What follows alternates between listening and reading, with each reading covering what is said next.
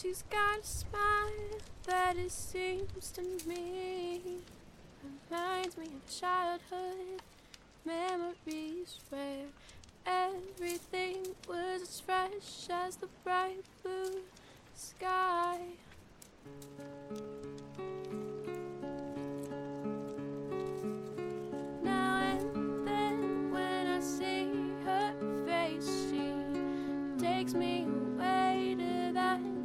Special place.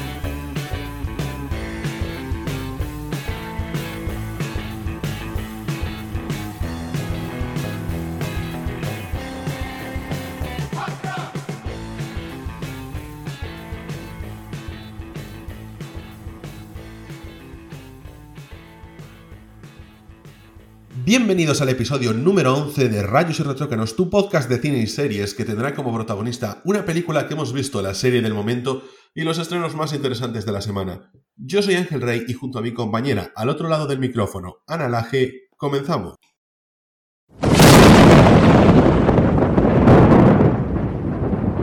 En esta edición del podcast vamos a hacer un top de lo que consideramos los actores más interesantes o con más proyección o futuro de la actualidad. En este caso comienzo yo. Voy a hacer una mención especial a actores que son, mm, son de mis preferidos en estos últimos tiempos, pero que no son tal vez unos actores con gran proyección precisamente porque ya tienen una carrera bastante importante labrada, como es el caso, por ejemplo, de, mi querido Brian Cox. Brian Cox lo redescubrí en, en la serie Succession, donde es, es ese pilar central. Es un tipo que yo lo veo y cada vez que sale en pantalla es como que disfrutas. Lo disfrutas porque es un personaje despreciable, inteligente al mismo tiempo. Como cuando ves eso, un Anthony Hopkins, unos grandes actores que ya son mayores, pero que tienen toda esa experiencia que te la traen a pantalla y que dices, es que la cámara lo quiere y él quiere a la cámara y, y que estás viendo un personaje realmente, más allá del guion, por su interpretación, por su presencia, que es un, ser humano excepcional. Entonces, quería hacer esa mención especial para él, también para otro personaje que yo creo que se ha... mm, no voy a decir que se ha hecho un John Travolta en el que después de tener unos momentos quizás más bajos, pues que ha- se ha convertido en un icono, que yo creo que es Keanu Reeves, seguramente por... A ver, es un tipo muy importante por, en la historia del cine por películas como Matrix, pero yo creo que a raíz de las películas con eh, John Wick, la verdad es que la gente como que lo ha vuelto a redescubrir y se ha hecho muy icono pop. En Twitter pues se encuentran muchísimos memes de Keanu Reeves y es un tipo realmente bastante querido dentro del mundo de Internet. Pero ya, sin más, voy de verdad al top porque estoy haciendo aquí un analaje de cuidado. En quinto lugar he puesto a Rami Malek. Rami Malek, eh, para mucha gente, se ha dado a conocer por la película eh, de Queen. Uf, Ana, ayúdame, ¿cómo era, ¿cómo era el nombre de la película de Queen? Eh, ostras, pues yo me quedé también en blanco.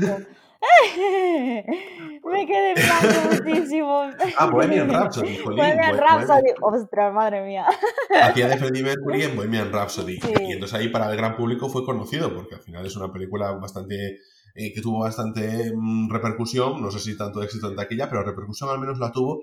Para mí es un grandísimo actor que lo he visto episodio tras episodio, una serie muy complicada de hacer como es Mr. Robot, dando una talla tremenda para un actor de su edad, sobre todo que tiene un físico que no es un físico de Hollywood, de los clásicos. En cuarto lugar he puesto a Michael Fassbender, que es un actor que me gusta bastante. Pues yo creo que donde le cogí de verdad cariño fue en la película Shame, que por cierto es una película súper desaparecida. No la he encontrado en ninguna plataforma la última vez que busqué, pero ni para alquilar, nada. De hecho, yo me la compré en Blu-ray porque no, no había forma tampoco de conseguirla en plan legal, pagando. Deberíamos Y- hablar un día de Shame.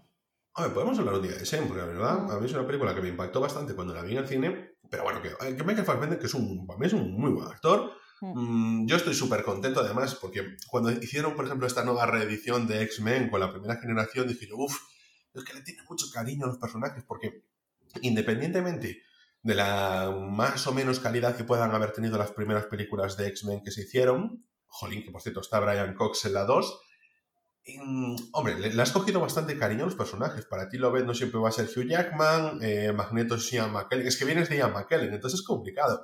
Pero traes a Michael Fassbender y traes a James McAvoy y funciona muy bien. Y Michael Fassbender tiene mucha presencia. Yo creo que es un actor que tú lo ves y dices, "Uf, tiene algo, tiene, tiene un rollo que puede ser mm, una persona súper sensible, al mismo tiempo puede ser súper duro, puede tener muchísimos registros y, y- y sin que los haga, tú ves que los puede tener. Sí. Y luego, y luego da mucho la talla, yo creo que da bastante la talla. El siguiente actor que quiero destacar es Tom Holland, porque Tom Holland es un tío que a mí me, me volvió a decir, bueno, vamos a volver a querer a Spider-Man, porque, jolín, Spider-Man es un personaje súper maltratado, eh, porque es verdad, ha tenido por su Tobey Maguire, eh, luego en las películas estás con Electro con Andrew Garfield, ahora con Tom Holland, pero este tío de verdad le ha dado personalidad, le ha dado una personalidad a un Spider-Man que lo necesitaba para ser el trepamuros, para ser un personaje eh, carismático, pero no el héroe que va a salvar el universo, sino que salva a la gente de tu barrio. Entonces eso también hace falta y es complicado por, por ese pasado que traía. Y además un chico súper joven que yo le veo es muy buena madera y que transmite bastante, tiene carisma, es agradable, no sé, creo que es un tío que va a tener bastante proyección y que puede tener muchísimos años, porque creo que actúa bastante bien en papeles que son, entre comillas, vamos a decirlo, superficiales, pero que ya, ya se le ve talento y que puede tener una gran progresión. A mí me gusta, me apetece verlo y es un tipo que me dice, sale una película, hombre, no voy a decir que me la vende totalmente, pero desde luego tiene papeletas para decir, bueno, pues sale Tom Holland, le voy a echar un vistazo, a ver si yo muy tal, no, pero, pero que, que ya me gusta que esté ahí, que tenga otros papeles así más protagonistas. En segundo lugar, poner un actor que tampoco es que sea eh, precisamente muy joven, que es Martin Freeman, que mm, empezó en la serie Sherlock, no es que empezas ahí, pero a destacar como ese Watson que tenía que aguantar pues todas las mm, estupideces que le decía Sherlock, lo mal que lo trataba, lo mucho que se reía de él, pero lo hacía con mucha estoicidad y la verdad es que se desempeñaba bastante bien. Luego lo hemos visto tanto en Fargo, en la serie de los Coen, que jolín, pues siempre hay mucha discrepancia. Oye, la película es muy buena, pero igual la primera temporada de Fargo es mejor que la película. Es que a lo mejor Martin Freeman está ahí salvando toda la serie. Eso es muy buena, transmite muchísimo y me alegro que este tipo de actores, que una vez más se salen un poquito, que yo creo que en otra época Martin Freeman sería siempre un secundario. Pero Martin Freeman en esta época que vivimos pues puede ser un principal. Y eso ¿No a mí es, el me gusta mucho. actor, ¿No es el actor del Hobbit el que hace de Ahí Bilbo? quería yo también. ah, vale. Ahí, ahí es que carga un papel mm, muy complicado más en las películas, que yo, por cierto, recientemente he visto, las versiones extendidas además, y que creo que es de lo mejor de la película. Sí, Porque es lo que, eh, no tiene tampoco guiones tan malos. Creo que los peores guiones es que Peter Jackson tiene que odiar a los enanos, estoy convencido. Es que los odia, los odia. No sé por qué hace películas con enanos cuando los odia.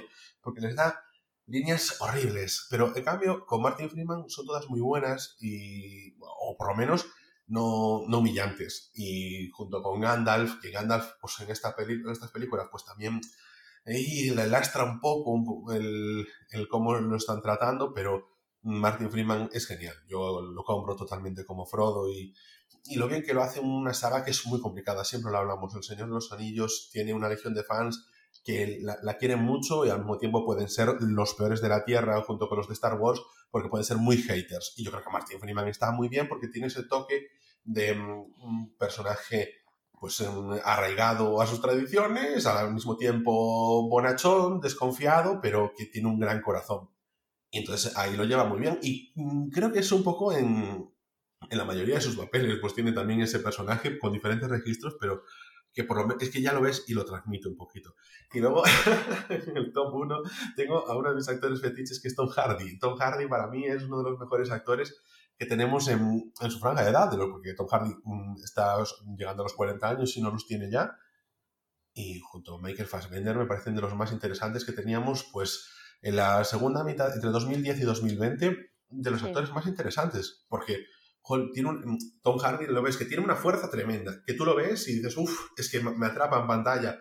Lo hemos visto en Mad Max, lo hemos visto en Batman y el Caballero Oscuro, lo hemos visto recientemente en Venom, que es una película que mm, a raíz, bueno, se ha comentado mucho el tema de, oye, pues se le ha hecho unos recortes de hasta 40 minutos de recortes a la película y que Tom Hardy pues declaraba, hombre, también puede ser una forma de decir, voy a intentar promocionar la peli salvarla un poquito porque nos ha quedado mal, pero siempre ha dicho, pues en esos 40 minutos yo creo que estaba lo mejor de la película, porque me parece que al final la película se capó bastante para, eh, ¿cómo se dice esto? Permitir que fuese a los cines, a todos los cines y no estuviese con una rated y que solo pudiesen ir los mayores de 18 años. Entonces creo que ahí hubo esa parte de quitarle la sangre, de quitarle a lo mejor muchas cosas que a lo mejor Tom Hardy ahí pues lucía más. Y en la película hay películas que no les viene mal, que, yo creo que, le, dan, le dan potencia y en Venom pues puede ser una de ellas. Yo creo que Tom Hardy es lo que realmente salva esa película, porque es entretenida, sí, pero es entretenida porque la lleva bien Tom Hardy, porque no flaquea él. Entonces, pues bueno. Y, y, y, además lo hemos visto eso, en diferentes registros donde es un tipo como el Mad Max, que no es el que lleva la voz cantante y como secundario realmente pues te aporta mucho, no está ahí sin más, aporta bastante. Yo creo que siempre decía, porque 40 años, en el fútbol y en el deporte es muchísima edad, pero joder, en la actuación pues aún le queda muchísima carrera y seguramente tengamos eh, Tom Hardy para rato. Me llamó la atención que dicen que Tom Hardy y um, Charles Theron se llevaron a matar en el rodaje de Mad Max y que luego en realidad él explicó que lo hizo un poco porque como él tenía un, un papel tan eh, poco expresivo, que lo hacía un poco para seguir manteniendo eso con Charlize Theron y que reconoció que Charlize Theron era una máquina actuando, que era una pasada, ¿sabes? Me, me moló mucho eso, la verdad. Cuando leí eso me, me, me moló porque, joder, es que al final es eso, que él en realidad tenía que ser el prota y que, y que pase o sea, la bola de esa forma y con tanta elegancia a Charlize Theron reconociendo eh, su talento y reconociendo que ella es la, realmente la estrella de, de, esa película, me parece, vamos, increíble. Bueno, pues yo con esto creo que terminamos ya mi top y podemos pasar al tuyo. Venga, eh, yo he puesto actores completamente distintos a los tuyos, un poquito por, por hablar también de ellos, porque es que hay hay tantos y, y, bueno, también como las actrices, ¿no? Eh, estoy muy de acuerdo contigo con el tema de Tom Hardy y Michael Fassbender y aún encima son guapísimos y tienen una belleza muy particular, nada, mm, no siguen los cánones de belleza así hollywoodense, por así decirlo, y a mí me mola. Cuestión, yo voy a mencionar a tres, como has hecho tú, que son Edward Norton, que me parece uno de los mejores actores de la historia, a Michael Keaton, porque es un actor que a mí siempre me ha gustado mucho, quizás porque me gustaba mucho verlo en las películas de Batman cuando era pequeña o Beetlejuice. Es un actor que a mí me encanta porque tiene esa parte como de, de loco cómico, ¿sabes? Un poco como, como Jack Nicholson, pero obviamente sin, sin tenerla, el, sin ser él, ¿no? O sea, es una no sé, me, me, gusta mucho su rollito y me gusta mucho el enfoque que tiene como, como, actor. Y me hizo mucha ilusión verlo en Birdman porque en realidad la película como que hacía una mención al resurgir de ese personaje, ¿no? Que fue tan famoso con Batman y que llevaba muchísimos años sin, ser, sin estar en la palestra actoral y que de repente gracias a Alfonso Cuarón con esa película Birdman como que resurgió, ¿no? y me dio mucha pena que no se llevara al Oscar, aunque al lado de Matthew McConaughey con, con, aquel papel de Dallas Bayer Club era muy, muy, muy difícil, pero me dio muchísima pena que no se llevara al Oscar. Y bueno, pues es una mención ahí especial. Y voy a mencionar también a Ryan Gosling, porque aunque no es mi favorito, ni mucho menos, del mundo actoral, sí que voy a reconocer que ha sido un actor que yo pensaba que iba a ser el típico Zac Efron de la vida, y que creo que ha sabido introducirse en el mundo de la actuación muy bien, ha sabido elegir muy bien los papeles, ha sabido siempre mantenerse, eh, es un tío muy elegante en ese sentido y, me alegro mucho de, de, poder cambiar mi opinión y decir que, joder, que cuando hay una peli de Ryan Gosling como que la asocio directamente a calidad. Eh, no sé, destaco pelis como Drive, como eh, incluso La La Land, ¿no? Que, que, aunque a mí no me haya gustado porque no me gustan los musicales y menos las películas así muy románticas y dramas y cosas así, no, no me van mucho, pero sí que es cierto que es una gran película y él hace un gran papel. Entonces, bueno, pues de empezar con Hércules, Hércules siendo una serie para adolescentes a, a, acabar haciendo estas películas, pues oye, yo tengo que pues quitarme el sombrero y, retirar un poco aquella opinión que tenía en un principio de él, ¿no? En el puesto número 5 pongo a eh, Benedict eh, Cumberbatch porque mmm, me llamó mucho la atención. Yo creo que James Roth, eh, un día que estuvo en Leitmotiv, con una de tantas, explicó que para él el mejor actor de actual, actual era eh, Benedict eh, Cumberbatch porque decía que tenía una mirada en la cámara que era impresionante. Y mm, creo que, que, esa definición está muy bien hecha. Yo creo que Benedict Cumberbatch, haga el papel que haga, se come la cámara. Y, y bueno, a mí me gusta muchísimo. En cuarta posición voy a poner a Joaquin Phoenix porque es uno de mis actores favoritos desde siempre. Eh, lo mismo que decía un poco de Ryan Gosling, ¿no? Siendo muy distinto el enfoque, pero bueno, que es eh, cuando veo una película de Joaquin Phoenix como que eh, lo asocio a calidad, ¿no? Es un tío que, que, se ve que selecciona muy bien las películas que hace. Eh, aparte, mm, tira como un poco al cine independiente, ¿no? Ahora, bueno, en Joker pues ha salido un poco del rollo, pero tira un poquito al cine así más distinto, ¿no? No tan hollywoodiense, no tan para las grandes masas. Y, y me gustan mucho las películas que hace. Eh, bueno, destaco, como ya lo hice una vez, The Master de Paul Thomas Anderson, que me encantó, y por supuesto el Joker. Luego, en tercera posición, voy a poner a Taron Egerton, porque eh, volvemos a lo mismo que decíamos con el top de las actrices, ¿no? Eh, yo creo que es importante eh, empezar un poquito a ver esas nuevas estrellas que, que están ahí y que pueden tener una proyección de futuro interesante. Este actor eh, lo vi por primera vez en el cine contigo, Ángel, en Vigo, eh, con Kings, Kingsman, la primera parte, y me moló mucho. Era un chico jovencito, me moló mucho, mucho, mucho. Lo hice súper bien. Aparte, la peli es una peli de acción entretenida, bien hecha, correcta, para pasártelo muy bien. Y el año pasado fui aquí al cine en Huesca a ver Rocketman y me moló muchísimo. O sea, mira que Bohemian Rhapsody también la fui a ver al cine y no me moló ni la mitad. Y eso que tiene un gran actor como es Rami Malek, ¿no? Pero mmm, el ritmo de la peli, la forma en la que está enfocado.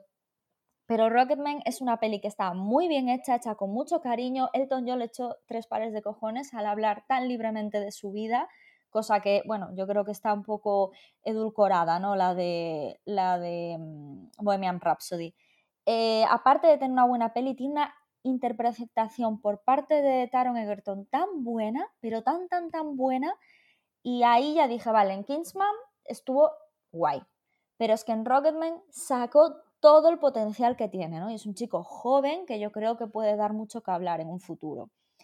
Eh, también estaba dudando entre poner a Taron Egerton o a Eddie Redmayne, eh, y he puesto a Taron Egerton porque tengo que ser sincera, por mucho que, mm, pues eso, que se hable también de Eddie, Eddie Redmayne, eh, es que a mí no me llega ese actor. Mm, incluso es que la cara de él, mm, no es que me degrima, porque no es un tío feo, ni mucho menos, pero como que no me gusta, o sea, no me, no me da buen rollo en la pantalla.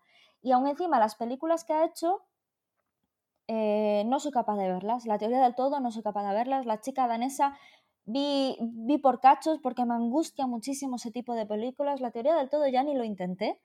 Entonces creo que es una temática que hemos hablado muchas veces tú y yo, Ángel, que los dramas así no nos molan nada.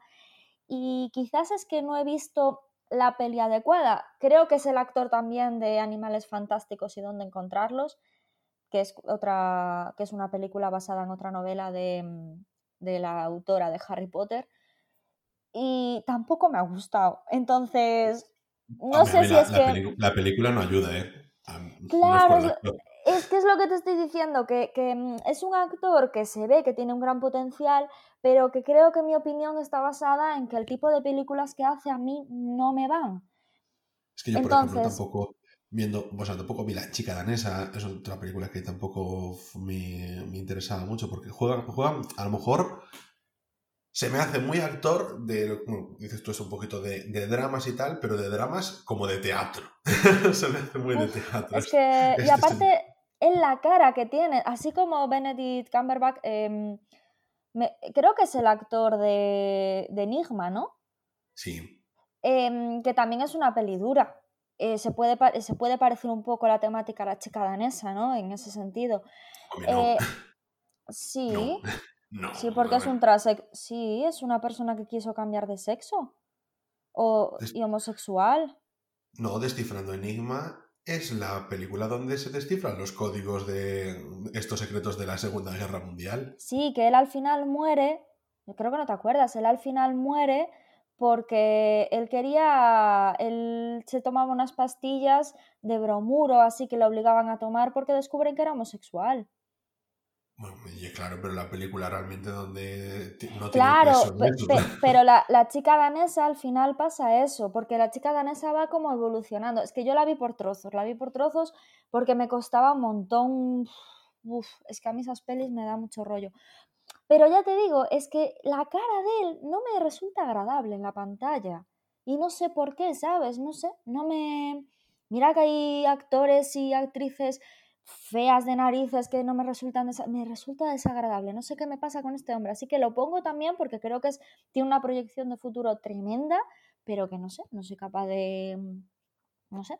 Bueno, en segundo puesto pongo a mi queridísimo Javier Cámara, ya he hablado muchas veces de él, lo adoro, lo adoro desde Siete Vidas, lo adoro desde que lo, escuché tocar también el piano en Siete Vidas, porque es un tío tan polifacético, tan bueno, tan gracioso. Y bueno, ahora mismo, a pesar de la edad que tiene, tiene una proyección tremenda, porque es cuando está un poquito metiéndose en el mundo de extranjero, ¿no? Cinematográfico extranjero, con Narcos, con The New Pope, con June Pope. Entonces, bueno, pues em, lo pongo porque intenté siempre poner actores que, que no fueran ahí estrellas, que ya están un poco pues ya eh, terminando su, su carrera o, su, su- incluso su vida, ¿no? Eh, Actores muy mayores. Y, pero bueno, a pesar de tener la edad que tiene, creo que tiene ya 50 o 50 y pocos, creo que es un tío que, que tiene ahora mismo un futuro tremendo. Espero que le vaya muy bien porque eh, para mí es de lo mejorcito o lo mejor que tenemos en España. Y de primer lugar voy a poner a. Bueno, voy a decir, me gusta muchísimo más que Javier Bardem, queda dicho. Eh, en primer lugar, ya sé que incluso acabo de decir que no iba a hablar de estrellas, pero es que no lo puedo evitar porque es mi actor favorito, Jack Nicholson. eh, un clásico, el, el favorito de muchos, pero es que mm, es tremendo. O sea, yo creo que, que actualmente no hay un, no hay un actor que, que llegue a la, a la envergadura de Jack Nicholson.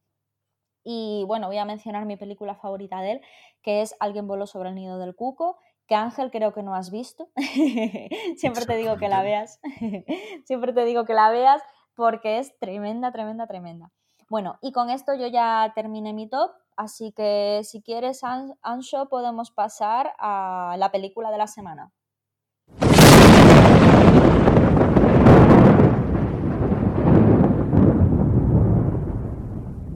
La película de esta semana es quizás una de las más completas en todos los sentidos.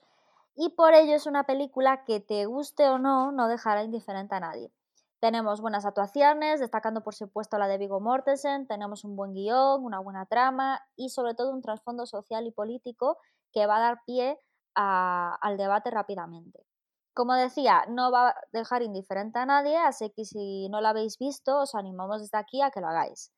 La trama de la película se centra en el protagonista, que es Ben Viggo Mortensen, que es un hombre que ha pasado 10 años viviendo en los remotos bosques situados en el noroeste de los Estados Unidos, criando a sus seis hijos, varios de ellos junto a su mujer. Aislados totalmente de la vida moderna, de las comodidades de las ciudades y de la sociedad de consumo. Ben es un padre devoto que ha inculcado a sus hijos una peculiar forma de pensar y vivir la vida. Sin embargo, una trágica noticia hace que la peculiar familia deba dejar temporalmente su modo de vida en la naturaleza y volver a la civilización. Bueno, y con, este, con esta trama, con esta sinopsis, vamos a comenzar con los spoilers. ¿Qué tal están los niños? Son fuertes. ¿Cuánto tiempo lleváis allí, donde sea que estéis viviendo? Nos fuimos de Boulder cuando Bo tenía tres años. Y estuvimos en una granja que teníamos en Oregón hasta los ocho, así que compramos el terreno del bosque hace diez años. ¿Cómo seguís teniendo dinero? Solo compramos lo que necesitamos. Mira, Harper y yo hemos hablado. Los niños necesitan una vida estructurada, estabilidad, ir a un colegio de verdad, para que luego puedan Por el conseguir amor un de Dios, vas a acabar matándoles.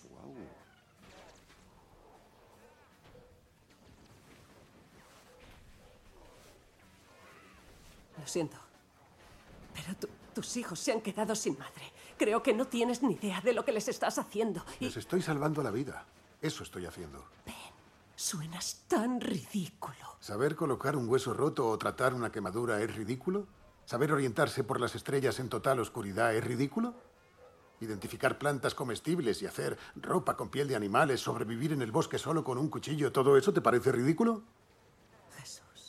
Tienen una resistencia cardiovascular y muscular propia de un atleta de élite. ¿Y qué? Son niños. Tienen que ir al colegio y aprender cosas sobre el mundo. Justin.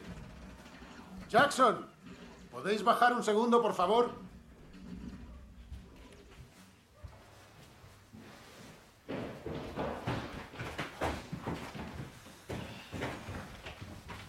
¿Qué? ¿Cuántos años tienes, Jackson? Trece. ¿Puedes decirme qué es la Carta de Derechos? Eh, algo que envías por correo, supongo. Buena suposición. Justin, ¿estás en el instituto? Sí. ¿Te gusta tu colegio? Me da igual. ¿Sabes lo que es la Carta de Derechos? Es un rollo del gobierno, ¿verdad? Habla de los derechos de la gente en América y eso. Sí. ¡Eh, Saya! ¿Sí? ¿Puedes bajar un momento, por favor, cariño? Quiero hacerte una pregunta rápida. Saya acaba de cumplir ocho años, por cierto. La Carta de Derechos. Primera enmienda. El Congreso no legislará respecto al establecimiento de una religión ni la prohibición del libre ejercicio de la misma, ni impondrá obstáculos. No te he pedido que repitas como un loro lo que has memorizado. Solo dime algo sobre ella con tus propias palabras.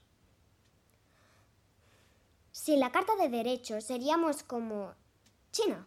Aquí al menos no tenemos órdenes de búsqueda. Tenemos libertad de expresión. Los ciudadanos están protegidos contra castigos crueles e inusuales. suficiente. Y protegi- Un momento. Saya, ¿cómo evaluarías la decisión de 2010 del Tribunal Supremo sobre Ciudadanos Unidos? Las empresas tienen los mismos derechos que la gente, así que no hay límite de gasto en los candidatos, lo que significa que nuestro país está gobernado por empresas, y sus grupos de presión financian a dichos candidatos y les juran fidelidad a cambio. Por Dios. Nos ha quedado claro, lo pillamos.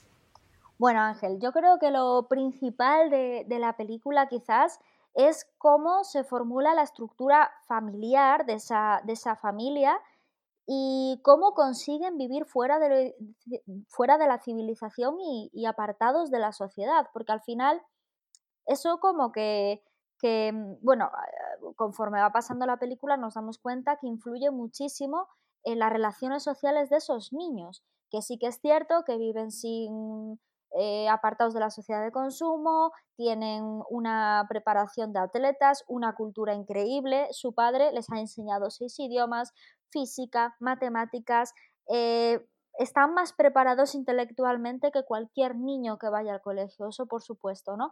Y luego la naturaleza, saben cazar, saben escalar, saben arreglar eh, huesos, o sea, mm, cualquier problema que puedan tener o accidente, más o menos controlan, tienen una base bastante importante de, de medicina, por así decirlo, ¿no? Pero luego, para cuando salen de ese mundo para comprar, por ejemplo, en el supermercado, porque llegan momentos que tienen que ir a comprar, eh, no saben relacionarse con la gente, ¿no? Y yo creo que ese es el choque que hay en esta película, esa, ese debate, ¿no? De lo está haciendo bien, lo está haciendo mal, merece la pena, no merece la pena. En realidad los equivocados son los que siguen a los, al, al, al rebaño. ¿Qué te pareció esto, Ángel? Fíjate que es un buen momento para, para ver esta película, porque a mí la sensación que me daba es que son unos niños increíblemente bien preparados para un futuro posapocalíptico. Que viene una pandemia, arrasa con todo y tienes que sobrevivir, tienes todo el conocimiento, la cultura, sabes sobrevivir, todas estas cosas en una situación de pues el clásico apocalipsis zombie o bueno, es una pandemia que de verdad diezmase la población mundial y que mm, se convirtiese esto en Mad Max, es en unos niños que están súper preparados. Me piensa en nosotros cómo nos preparamos. Viene lo de la pandemia, todo el mundo en masa al supermercado, no sé qué hacer, no sé cómo vivir, no sé qué hacer de mi existencia. Y en esos niños no tendrían ese problema porque están preparados para situaciones más de riesgo y extremas. ¿Qué pasa? Que están hechos para un mundo en el que no hay, como dices tú, la sociedad. La sociedad con las comodidades que tiene a día de hoy, pues en Estados Unidos, etcétera, que fíjate que es un país tan... eh, La película hace mucha crítica a ese consumismo, que incluso la gente que vive súper precaria en parques de caravanas y todo eso, pues su ocio son los eh, grandes almacenes, eh, la malnutrición, cuando llegan a la ciudad los niños y dicen, papá, ¿qué les pasa? Están, están enfermos, están todos gordísimos, son como hipopótamos. Sí, sí, sí. Y, y- y claro, te ponen ahí esa cosa de decir, eh, hasta la- la- desde las clases más bajas es como tienen acceso a todas esas comodidades, entre comillas, de la vida, aunque sufran penurias económicas y no están preparados para esa vida, mm, pues sin ellas. Le quitas eso, internet a la gente y ya loquea, le quitas un poquito el hecho de tener electricidad y, y, y loquea. No nos pasa a nosotros cuando hay un corte de luz y cualquier cosa. Sí. Esos chavales estaban muy preparados y el padre estaba muy concienciado en eso. ¿Por qué? Bueno, yo soy de las que sufre porque siempre cuando se corta la luz, luz digo, a tomar por culo la comida del congelador, es lo primero que pienso. Pero la, la comida del congelador, si no abres el congelador, no se pierde el frío, ¿no? Eso me dice todo el mundo, pero yo siempre tengo mucho miedo. Pues, ah, ves ahí que al final que tienes esos chicos preparados quizás para, para otra época, pero que en esta época, ¿qué pasa? Que a lo mejor si no te gusta la época en la que vivimos y no te gustan todas esas cosas que yo, jolín, sabes que siempre lo pienso y soy muy crítico con otras cosas y con, esta, con, con muchas de las cosas que vivimos como de forma automática y ellos como que viven de forma consciente. Claro, pero el mundo es el que es. Pero yo ahí veo que la película te debate. eh, creo que no. no, no, la, la película no te dice esto es mejor, esto es peor, esto es buen padre o no es buen padre. Porque, bueno, vemos que va habiendo ciertos cambios, etcétera. Pero sí que te plantea el hecho de que hay que ser conscientes de la situación. La situación es que se está como que educando a la gente en piloto automático y viviendo en piloto automático, que sí que se puede vivir de otra forma. No quiere decir que sea buena, pero sí que se puede vivir de otra forma y de que vivir de otra forma implica muchísimos sacrificios, pero ¿por qué implica muchos sacrificios? Porque la vida de siempre va en piloto automático. Y si eres, no eres consciente de ellas, pues tú recorres la vida sin haberte puesto a pensar en la educación que le dan en el colegio a mis hijos está bien o no está bien. O porque vas porque en contra del sistema, ¿no? Entonces ir en contra del sistema... es mucho más cansado. Claro, exactamente, es mucho más cansado. Es que tú, tú tener que dar vueltas a cómo están educando a tus hijos es muy cansado. Sí. Es mucho mejor decir a lo mejor, pues que no lo educan bien en el colegio. ¿Por qué no lo educan bien? Porque es un contestón, tío. Pues no. Problemas son muchos otros. La cultura audiovisual, plantas al niño desde pequeño delante de la televisión a consumir las películas que tú consideras que son para niños porque no hay gente follando o que le están degollando la cabeza a uno y piensas que con eso ya está bien. La hipocresía, Claro. tal cual. Entonces, pues, es bueno. que hay un momento de la película, eh, qué bien que hables de eso, que es cómo representa eh, la manera de, educar a sus hijos, ¿no? Por parte del protagonista de, Viggo Mortensen. Cuando coge y le explica a eh, los niños cuando le hacen cualquier consulta, eh, ¿qué es follar? Y él automáticamente se lo dice. Cuando su madre, porque la madre de ellos se suicida porque tenía trastorno bipolar.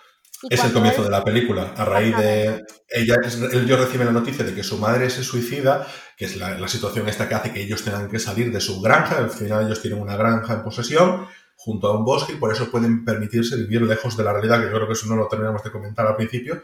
Llega la noticia de que su madre se había suicidado, no vivía con ellos, estaba viviendo con sus padres en la ciudad porque estaba enferma.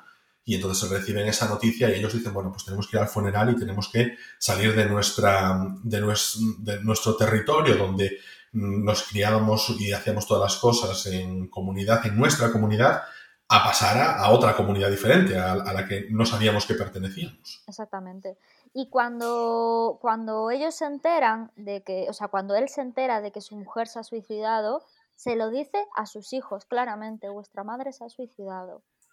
Y cuando van, deciden ir al funeral de su madre y pasan la noche en casa de la hermana de él, creo que era la hermana de él. Eh, La hermana, la hermana- ¿No es la hermana de ella? Ah, no, no, es la hermana, es la hermana de él, creo sí. que es la hermana de él. Sí, sí, Eh, me lío. Claro, ellos, eh, la, hermana de, de- la hermana de él está casada con, bueno, está casada con su marido y tiene dos hijos, ¿no? Y eran dos hijos pues que se- e- eran adolescentes. Y entonces, em, cuando preguntan de qué ha muerto la tía, ella y el marido empiezan a decir que, bueno, que se ha muerto por una enfermedad. Y entonces coge automáticamente el protagonista y le dice, no, mi mujer se ha suicidado. Y entonces la, hermana de Eve se asusta, es que eso no se le dice a los niños, porque a los niños esas cosas no se le dicen, porque les haces daño, porque tal. Entonces, ¿cómo representa esa manera de tratarnos como idiotas? De la hipocresía. De poner a un niño unos dibujos enlatados que no dicen absolutamente nada, que en el que está perdiendo su tiempo, pero una escena de sexo es mala, o un desnudo es malo, o, enfrentarlo a la realidad, porque si no se enfrenta ahora, se va a enfrentar dentro de unos años. Es decir, a la realidad nos, nos tenemos que enfrentar todos los seres humanos. Eso no. Eso, eso no. Tratarnos como idiotas, a los, ¿sabes? Tratar como idiotas a los niños.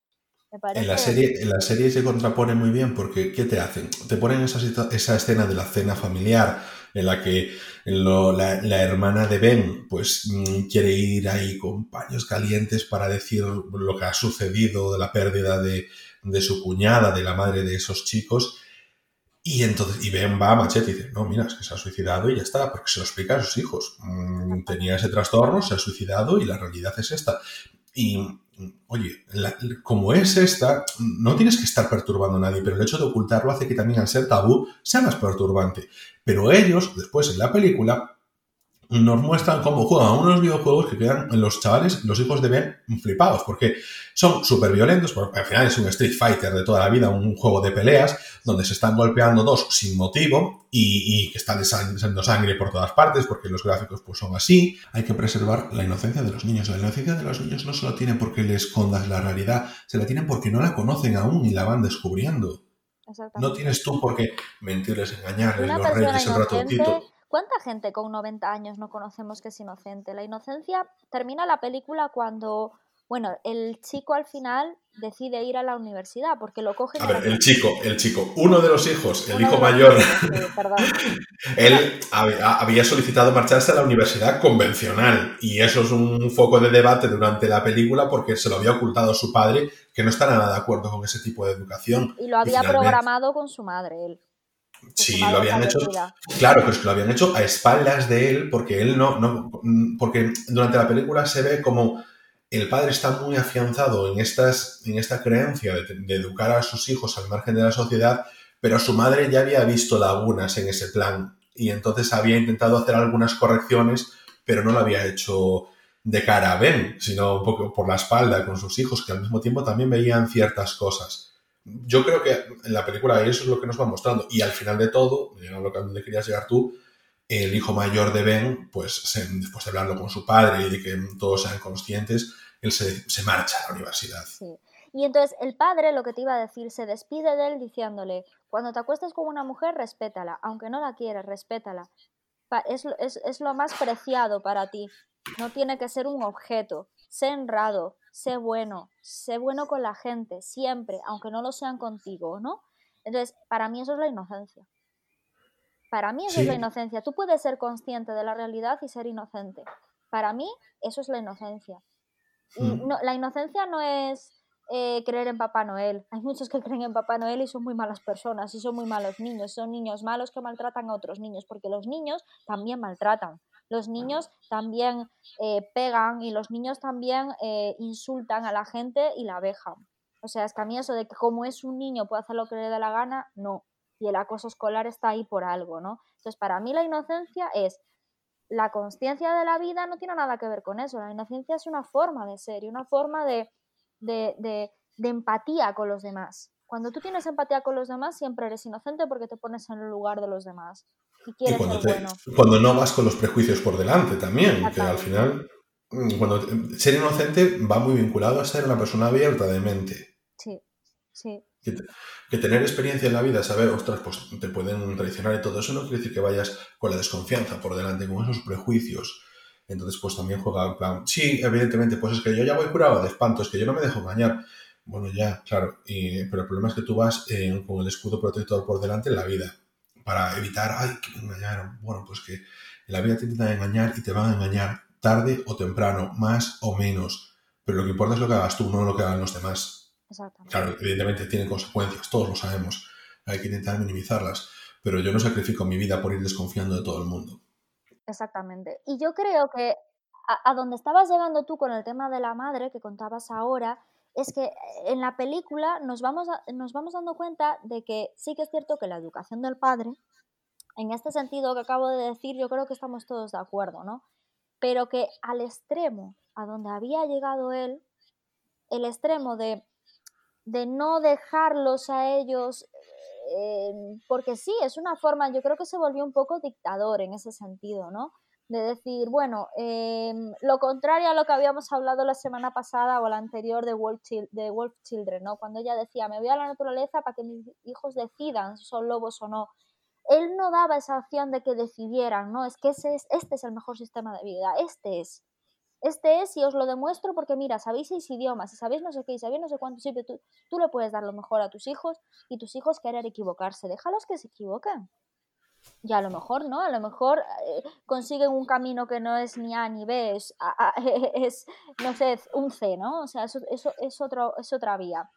Y yo creo que con el, cuando él descubre que la madre había ayudado al chaval, porque claro, él nunca había ido al colegio y tuvo que hacer unas pruebas y tal para que le convalidaran y, eh, con lo de las universidades. Lo que pasa es que como tenía una preparación tan buena, lo cogieron en todas las universidades.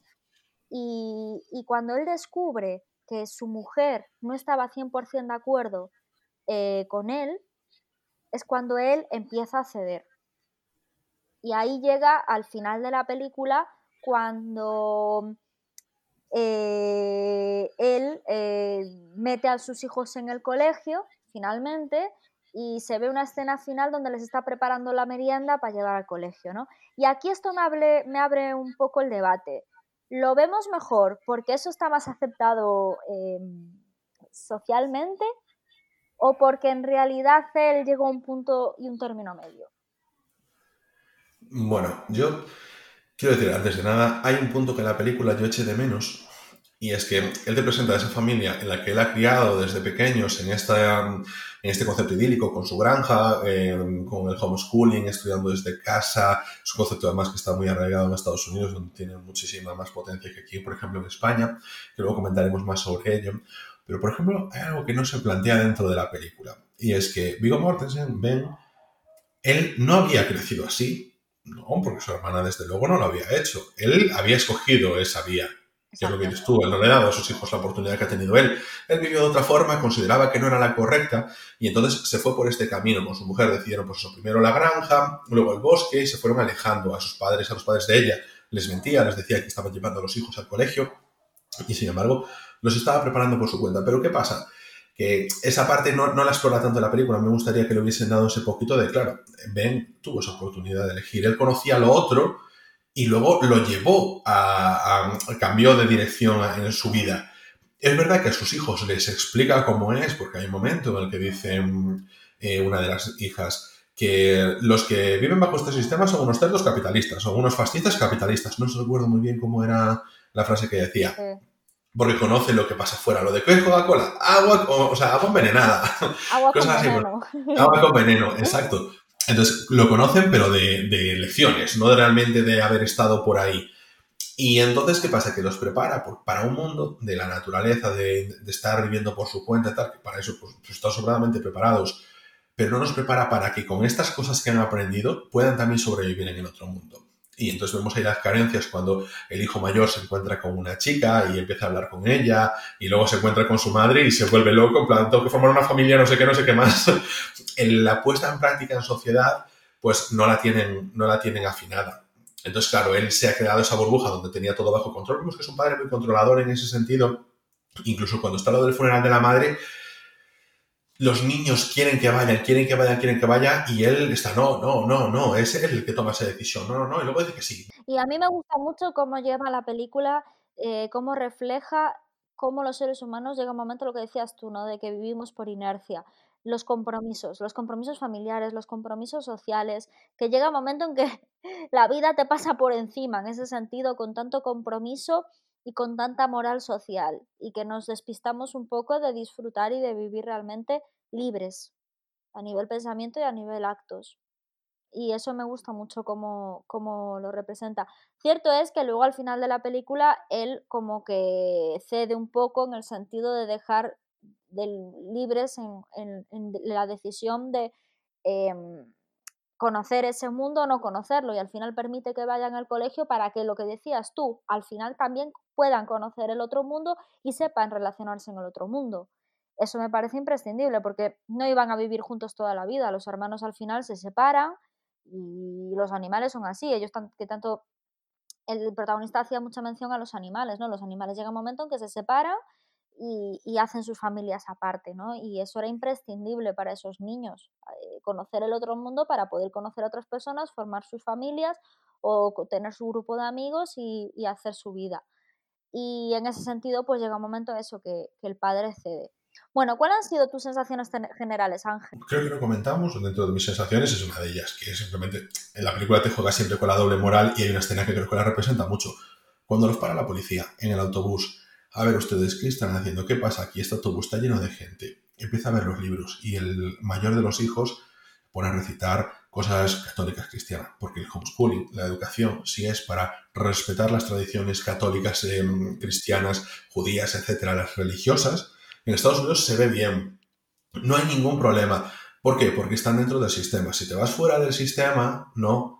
No puede ser que tú leas, eh, que estés en casa y no vayas a la escuela si no es por motivos religiosos. Si es porque tú realmente consideras que tienes una visión, como se decía antes, si trotskista, stalinista, maoísta, etcétera, de sistemas fuera de la órbita de Estados Unidos, fuera de su órbita, de su sistema económico, estás fuera del mundo y eso no se puede permitir porque llamamos a los servicios sociales. Si es dentro de la religión, hay como algo que lo ampara y entonces ahí no me meto al policía, entonces eso le parece bien. Sí, porque la gente que estudia para cura y para y bueno, y que se meten las monjas están en conventos de clausura. A esas personas sí que se les permite vivir al margen. No, pero me refiero a los niños fuera del sistema educativo, porque en Estados Unidos tú puedes, puedes ser un, si estás dentro de la fe ortodoxa, por ejemplo, puede ser que estudies en casa, si te puedes tener unos padres que te puedan permitir pagarte los, los profesores, etcétera si tienes que ah, ser los amis, todas esas cosas que ah, para nosotros nos resulta más tal, porque la religión no tiene tanto impacto, sí que tiene, pero en ese sentido a nivel educativo no tiene ese gran impacto dentro de, nuestra sociedad, pero, pero a nivel educativo en Estados Unidos sí, porque la fe es súper importante, por eso tienen a Dios en su constitución. Y, y, entonces, pues claro, hay esa verdadera doble moral. Depende para qué tú puedes estudiar en casa, ya no llamamos a los servicios sociales, o sí. Y eso me, gustó mucho porque fue un pequeño detalle, con un pequeño detalle, pues pusieron de relieve la hipocresía que, había. Entonces, para mí, película, genial. ¿Por qué? Porque te juega realmente desde otro punto de vista. Porque normalmente yo las, las veces que he visto en la audiovisual esto de mm, estudiar desde casa y tal, siempre era desde un aspecto mucho más negativo, en el punto de gente que estudia, o sea, estudia desde casa, como por ejemplo en la película Carrie, la, la protagonista estudiaba en casa y no quería ir al instituto hasta que fueron los servicios sociales, en esta ocasión sí, porque la madre era súper devota y consideraba que lo que se estudiaba en los institutos era de impuros.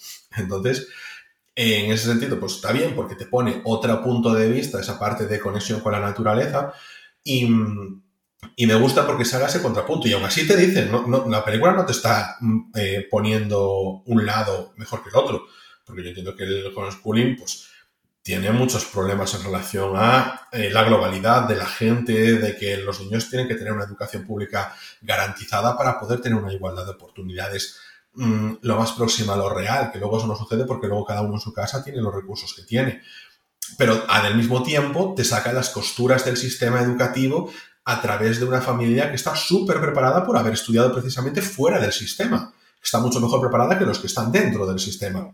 Entonces me gusta porque te juega con esos dos contrapuntos y el hecho de que al final la película conjugase un poquito esos dos mundos, pues mm, me hace que no sea maniquea, que es lo que a mí me daba miedo cuando yo leía la sinopsis de la película, porque tengo sentimientos encontrados, sino porque no quería una película maniquea. Creo que Vigo Mortensen está genial. Como en general, pues, pues como siempre, sí. A mí me el, mm, de los personajes eh, me gustaba mucho la niña repelente que se sabía todas las enfermedades y que asustaba a sus hermanos diciendo, vas a tener un traumatismo craneoencefal y cosas así, me parecía muy divertida. Me gustó mucho también el hijo mayor con su... mm, ¿Sabes? Cómo estaba teniendo los problemas de la adolescencia. ino- inocencia. Ese sí que era inocente, era más, co- más consciente, era el más consciente de todos y era inocente, o sea... Claro, y pero además ahí, por ejemplo, se veían en él, a través de él se veían las costuras de tener a una sociedad, o sea, una comunidad apartada de la sociedad. Primero, cuando se relacionaba con la chica, mostraba muchísimo respeto por la gente, muchísimo respeto por Sí, la pero que eh, él tenía una inseguridad constante a la hora de relacionarse con los demás, pero incluso dentro de su familia, cuando decía, cuando discutía con su padre, le decía, em, es que em, no me llames trosco, solo un estalinista me llamaría trosco, y además ya no soy trotskista, soy maoísta y tal, y cosas que siempre están en esos planos teóricos y, y con fallos de conversación, con- de comunicación con su familia, porque le cuesta relacionarse. Sin embargo, vemos a la segunda hija en edad, que también es mucho más segura de sí misma. Eso también lo vi, me gustaría que hubiésemos tenido un poquito más de película para desarrollar un poco más los serie. Yo hermanos. creo que esta película da más para una serie que para una película, fíjate. Una miniserie, a lo mejor cuatro capítulos, algo sencillito, así, una estaría... sí, algo como... O, sí, o seis, como Years and Years, algo por el estilo, me gustaría más. ¿Y tu Y me escena favorita, Ángel? Ahí voy, ahí voy con esa. Voy a hacer un poco de trampas. La primera escena me gustó mucho, la de la caza, porque ahí jugaba mucho con. Ya te daba una declaración de intenciones de que él, donde cría a sus hijos, es en ser conscientes, en no vivir con inercia. Sabe que si comes, eso implica, pues, cazar la muerte de un animal. Y, y cuando está en la cena con los familiares, le dice, ¿cómo has matado a ese pollo? O sea, no es simplemente una cuestión de hacer un gag cómico. Pero es que, claro, la chica decía, es que es bio, es orgánico, no sé cuántas historias. ¿Pero cómo lo has matado? Pues lo he traído de la pollería, no sé, ya viene así. en plan, lo compras porque lo, lo tienen hecho y ya está, y lo compras por inercia. Y te quieres un poco lavar la cara diciendo que es orgánico y todo eso, pero es más respetuoso tal vez como se hace dentro de, de la comunidad de, de estos chicos que, que el- la parte industrializada, por muy orgánico y eco que sea. Pero mi escena preferida es la final. Cuando se van todos al colegio, porque me transmite, o sea, es una escena que me transmite un montón de calma, un montón de paz, cuando está ya todo arreglado, tienen el autobús y las ruedas, se están plantando en el huerto y se están preparando todos la merienda para ir al colegio. Bueno, se los prepara su padre y se paran todos en la mesa en completo silencio durante un par de minutos. Simplemente pues están leyendo, dibujando, eh, escribiendo y tal, porque es como dentro del mundo que me he creado tengo, y he conjugado con el ir al colegio y he conseguido una normalidad, un equilibrio. Sí. Y esa me transmitía mucha paz, me gustó muchísimo. Sí. Y, y eso que y aparte te- te- están, están en silencio haciendo sus cosas y se nota eso, que han llegado a un equilibrio entre ser conscientes, no andarse con chorradas ni tonterías moralistas, pero adaptarse al mundo que hay y, y- y disfrutarlo, porque tiene también cosas muy buenas, por supuesto. Sí. No todo es malo Lo- en la vida. nos ponemos un poco cenizos.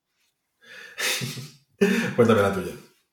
Vale, mi escena favorita es la del restaurante. Cuando van a un restaurante, empiezan a ver la carta y le pregunta al hijo, eh, ¿qué es la Coca-Cola, papá? Y le dice agua con veneno. Es que yo me partí.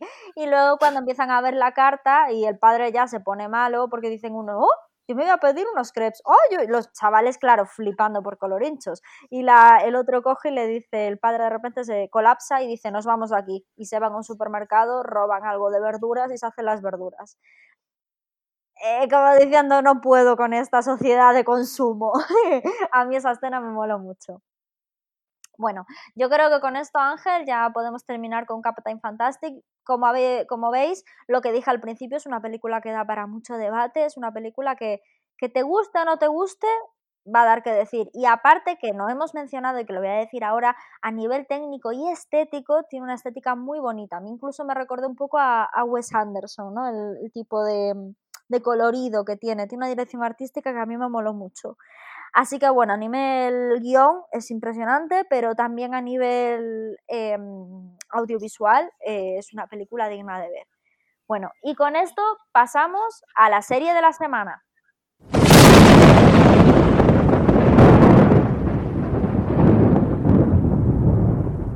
Bueno, pues esta semana hemos decidido comentar una serie que es Vida Perfecta. Es una serie que, bueno, pues viene mm, con bastante interés. Es una serie nueva de Leticia Dolera, que es eh, de 2019 y es una serie de ocho episodios que se adentra en la vida de tres mujeres que, habiendo superado la treintena, están en plena crisis existencial. Es una serie así muy de las personas de hoy en día, de las mujeres de hoy en día.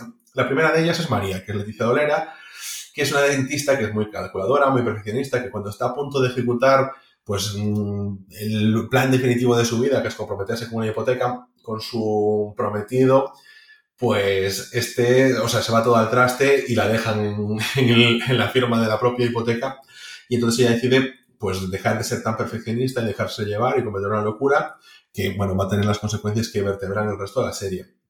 La segunda de las protagonistas es la hermana de María, que es Esther, que está interpretada por eh, Aisha. Es una pintora que no logra vivir de su arte, es una mujer muy divertida, carismática y hedonista, que no tiene miedo a, que la juzguen, pero que se ha quedado un poquito en la adolescencia, que nos lo va a ir contando la serie. Está bastante interesante y no acaba de encontrar, ¿sabes? Al final, en el mundo en el que eh, su hermana y su otra amiga pues van creciendo, van evolucionando y ella, sin embargo, se siempre está aferrando con esa especie de síndrome de Peter Pan.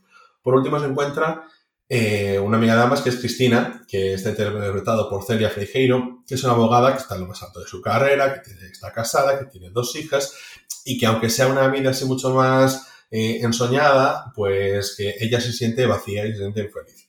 Yo voy a decir ahora mismo, comienzan los spoilers y vamos a hablar un poquito de la serie. ¿Me pasas la cajita esa de perritos caniche? Gracias. Va, dime. Pues... Yo qué sé. Cuando empecé a salir de marcha, por ejemplo, ¿no te acuerdas? Que cogías un rotu permanente y me escribías en el brazo el horario del bus para que no llegara tarde a casa. Ya, bueno, porque me preocupaba por ti. Eres mi hermana pequeña, lo normal es que me preocupe yo por ti, no tú por mí. Eso no es ser tiquismiquis. Eso es ser una persona responsable. ¿Y tu pelo? ¿Qué pasa con mi pelo? Pues que no te lo has cambiado jamás. Desde los ocho años. Nada, no has improvisado nunca, ni una trencita, un cascabelito, nada, cero. Ya. Oye, pero que no pasa nada. Tú eres maravillosa. Y si a Gustavo no le gustas, a la puta mierda. ¿Y si no me gusta a mí?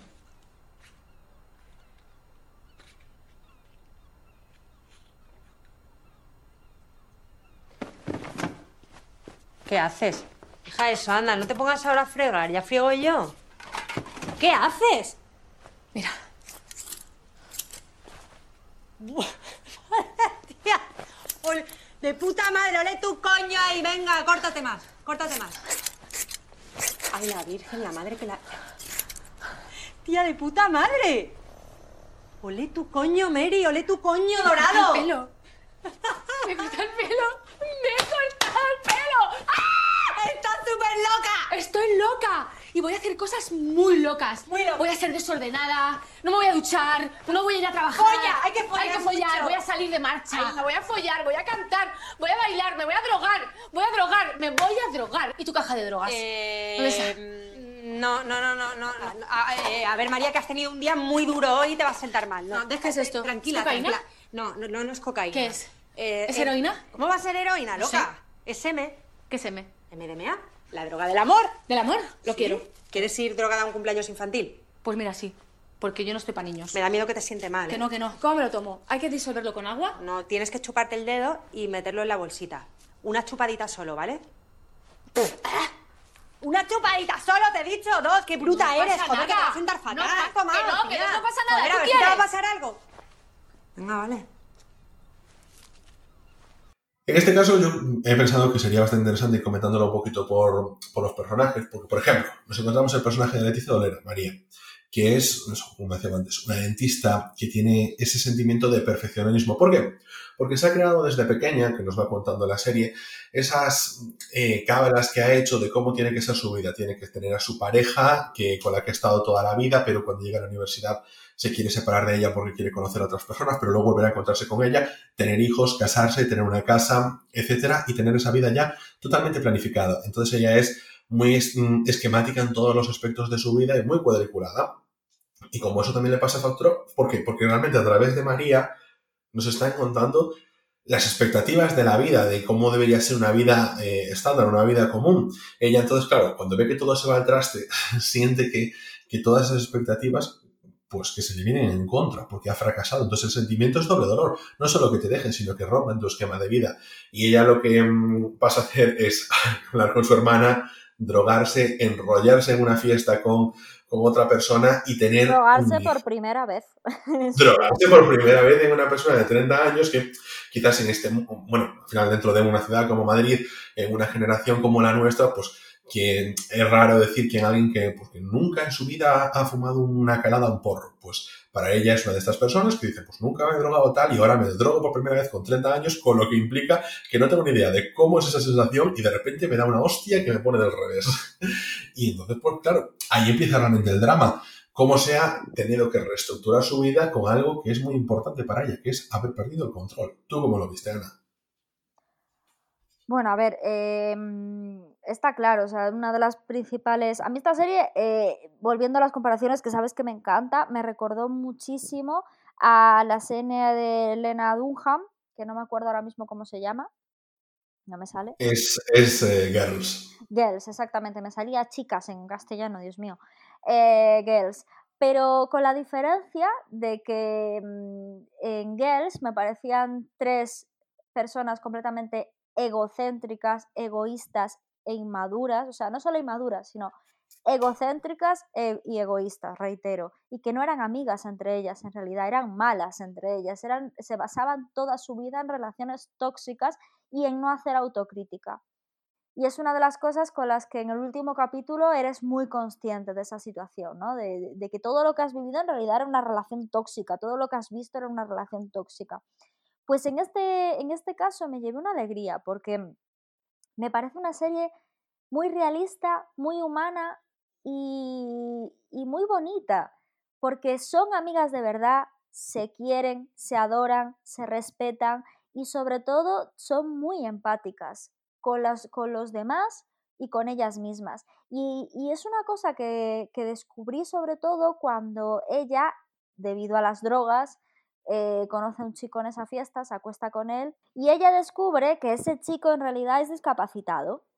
Y me encantó la manera en la que ella lo llevó, ¿no? Que me imagino, pues eso, a, en cualquier, eh, incluso situación, de, yo no sé, me imagino amigas mías que les pasa eso, o incluso, no sé cómo reaccionarían yo, ¿no? En ese, en ese aspecto, pero ella coge y con muchísima madurez y muchísimo respeto coge y dice, bueno, pues mira, me voy a ir a una clínica genética para que me hagan unas pruebas, ver qué pasa, ver si el niño viene bien, ver si el niño viene mal y en función de eso voy a decidir si continuar o no. Y el segundo paso va a ser decírselo a la persona, preguntarle qué tipo de discapacidad tiene, si es hereditario, si no es hereditario, etcétera, etcétera. Y eso hace la chica. Se lleva un disgusto, por supuesto, porque es un disgusto, aparte un hijo venido en esa situación, pero la manera en la que lo procesa y en la que lo lleva me parece muy madura y muy respetuosa. Y entonces le pregunta, eh, va a la clínica y le pregunta, chico, mira, ¿es hereditario tu discapacidad? El chico le dice, no, no es hereditario, tuve un problema al nacer, entonces esto, yo puedo tener hijos que no tengan este problema porque no, no tiene que ver con la genética. Y ella eh, em, entiende que si decide tener el hijo, que finalmente decide tenerlo, va a tener que, va a tener que, o sea, va a tener que respetar y darse cuenta de que ese va a ser el padre de su hijo y darle un lugar. Y Yo esto, creo que el personaje de Leticia Dolera ahí, con lo que juegas, que es una persona con la mente muy fría y es muy analítica. A veces es tan analítica y tan literal que pierde un poquito la perspectiva mm, hu- humana del hecho de permitirse cometer errores, esas cosas sociales que, que nos salvan a los humanos de volvernos locos, pero ella lo ve todo como desde la distancia, desde, una, desde la frialdad absoluta. Y, y por eso dice, pues toma estas decisiones en base de lo que sé. O no tiene, o sea, pregunta a saco a, Gary, que es el, el padre de su hijo, pues que a lo mejor otra persona pues le daría palo preguntar o le preguntaría de otra manera, pero ella va muy directa. Incluso cuando ella vuelve con su ex, pues le dice, pues le tengo que tirar a Gary, pues mira, he vuelto con mi ex, voy a tener una vida con él y tú vas a ser al mismo tiempo el padre de su hijo, pero yo contigo no voy a tener una relación. Entonces quiero que os conozcáis y ya está.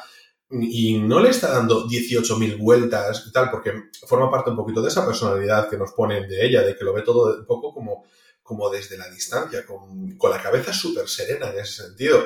Al contrario que a lo mejor que su hermana, que es todo emoción y todo darle vueltas, aunque también pregunta sin complejos a Gary y cosas así, pero lo hace de una forma mucho más bruta. Y su hermana dice, para, no se pregunta así. Su hermana, o sea, María, sabe cómo preguntar las cosas, es directa, pero a lo mejor no es tan bruta, que tampoco es malo porque Es directa, es directa respet- es- no tratando a la gente como idiota. Porque tú puedes ser directa porque no tratas a la gente como idiota, pero puedes ser directa siendo respetuosa. Yo creo que ella demuestra un respeto absoluto por, por el que va a ser el padre de su hijo, a pesar de tener una discapacidad.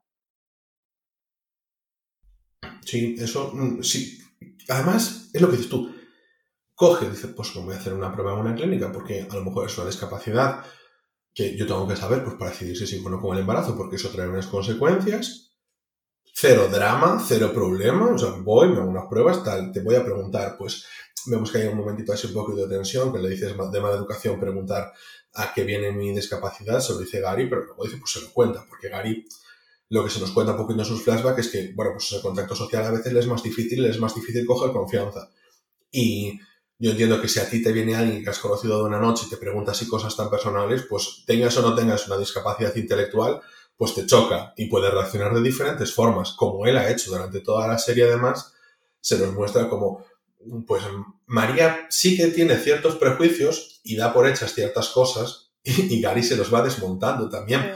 Un poco por, no por ella no ser analítica, sino porque le puede esa visión de, de vida perfecta que tenía en su cabeza, que da título a la serie. Entonces, claro, ella no le entra en la cabeza, o sea, no es que no le entre en la cabeza, pero no entraba dentro de sus planes porque, su- porque él fuese judío, que eso es algo que me hizo mucha gracia, y que ser judía podía ser judío sin ser practicante. Entonces, me, gustó mucho cómo le iba desmontando cuando iban a ver a los padres de María y le iba desmontando todos los prejuicios que tenía ella sobre la gente, pues, por- porque en su cabeza se estructuró como tiene que ser la gente. Y ya está. Sí, pero bueno, es, es lo que te decía, al final ella es una chica abierta que en ese camino de esta primera temporada va aprendiendo ciertas cosas. Y luego está Cristina, que a mí es, una, es un personaje que me encanta porque es muy amiga de María, se quieren, se respetan, se adoran, se escuchan. Eh, me parece la antitoxicidad, es decir, tienen una relación muy bonita. Y Déjame, por, por favor, déjame hacer un pequeño inciso, que es algo que no comenté al principio, que es que dentro de toda esta relación se lleva con cierta normalidad el hecho de somos las mejores amigas, porque bueno, está Esther, que es la hermana de María, está Cristina y está María, pero eso no implica que nos tengamos que contar todo en todo momento. Y que no pasa nada. Eso me gustó muchísimo cómo lo tratan. Sí, sí, sí, sí, sí. Que parece que por, por una persona, por ser amiga de otra, volvemos a los compromisos sociales que hablábamos en, la, en Captain Fantastic, ¿no? Que parece que por ser amiga de otra persona tienes que contarle todo y, oye, es mi cumpleaños, tienes que estar aquí este día, esta hora. Eh, cuando las cosas se hacen por obligación, malo. Y yo creo que principalmente mm, se llevan tan bien y se quieren tanto porque se respetan los espacios y las decisiones de la otra persona. Y eso es eso es eh, súper importante. Yo también me había fijado en eso, Ángel. Y Cristina a mí me gusta mucho porque es la típica, pues eso, mujer triunfadora, que estudió derecho, que se dedica a lo suyo, que tiene dos hijos, que vive una casa increíble, que tiene un marido eh, increíble, que están buscando otro hijo, pero ella en realidad no quiere otro hijo. Su marido quiere otro hijo, tiene relaciones con ella simplemente para fecundarla, no tiene relaciones con ella porque quiera follar con ella, sino simplemente para fecundarla. Y ella en esa situación no disfruta. Por tanto, mm, no se atreve a decirle a su marido que en realidad no quiere tomar hijos, por lo tanto, toma la píldora a escondidas de su marido. Y eso le lleva a una situación de, pues, de baja autoestima, de no quererse, de no entender por qué su marido no quiere, no la, no la ve como mujer. La rutina los come y él no la ve como una mujer, la ve como su pareja, la que quiere, adora, respeta muchísimo. Pero la rutina ha hecho que no la ve- vea como una sex symbol, porque ella encima es guapísima, está en forma, es una tía que mm, eh, le gusta el sexo, eh, lo, lo pide, lo exige, lo, lo, eh, se pone guapa para su marido, bueno, para ella, pero me refiero, intenta hacer juegos sexuales con su marido porque le apetece. Y él, sin embargo, esas cosas no las ve. Él ve a su amiga, a su compañera, a su confidente, pero no ve a la mujer. Así que ella lo que decía Ángela, a escondidas incluso de su mejor amiga que es María, busca otros hombres a través de aplicaciones móviles para tener relaciones con ellos. Y las acaba teniendo. Y entonces ahí resurge, tiene su vida perfecta, tiene su marido, tiene sus hijos y tiene el sexo a través de otros hombres. Y ahí ella resurge otra vez. Hasta el final de la serie, cuando se descubre que el, el marido la pilla y se monta ahí un, bueno, un de mucho cuidado, pero él le reconoce que le fue también infiel, creo que dijo en tres ocasiones, en cuatro ocasiones a ella. Le decían cuatro, pero que la última, pues solo había sido coqueteo, así que no lo cuenta. Pues eso. Entonces, en cuatro ocasiones, bueno, lo que sea. Eh, pero él se lo tenía callado, a ella porque le pilló, pero a él le pasaba exactamente lo mismo. Y es increíble, ¿no? Que, que no supieran ver lo que tenían en casa, porque eran los... No es que, bueno, es que uno de la relación ya no tiene apetito sexual o por el estrés del trabajo no tiene apetito sexual o lo que sea. No, él lo tenía, ella lo tenía, pero no eran capaces, la rutina, volvemos a lo mismo, de darse cuenta de, de lo que tenían en su casa al lado, ¿no? Y, mm, y mola mucho cómo tratan este, este problema porque en ningún momento es como lo típico tradicional de me has puesto los cuernos, eres un desgraciado y eres una desgraciada y hemos acabado. No, termina ellos echándose el cigarro y, y diciéndose que se quieren. Y me parece muy maduro, es que me parece una, una serie muy madura, muy madura, que analiza los sentimientos humanos de una forma muy madura y mm, con cero eh, convencionalismos.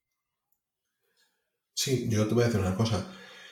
A mí lo que más me gusta, o sea, esa es la parte que más me gustó, porque cómo hacen esa parte racional, porque creo que yo mm, creo y estoy convencido de que se reacciona como se reacciona ante los cuernos las parejas, porque así hemos visto que se tiene que reaccionar y no es la única forma de reaccionar. Y tú lo puedes entender, porque llevas a lo mejor 15 años con una persona y de verdad te parece tan extraño que en algún momento le haya gustado a otra persona o algo así, pues las relaciones no son siempre constantes y hay épocas bajas y épocas altas. Hay que asumirlo.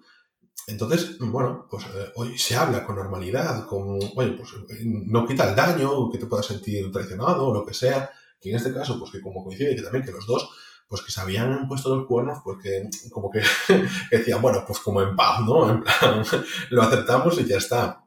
Que te juega con eso. Pero a mí hay otra parte que me gusta mucho y es cómo hace el contrapunto de maternidad con Leticia Dolera, porque Leticia Dolera tiene un, o sea, te muestra esa mm, naturalidad de decir, bueno, pues voy a llevar la maternidad, creo que siendo hora de tener hijos, lo voy a tener y punto. La única cosa que podría hacer que no lo tuviese es que me dijesen, pues mira, eh, tiene un problema este niño porque viene con esta discapacidad o tiene síndrome de Down o lo que sea, y entonces ahí me lo planteo, y tampoco lo, lo rechaza por completo, pero eso lo plantea.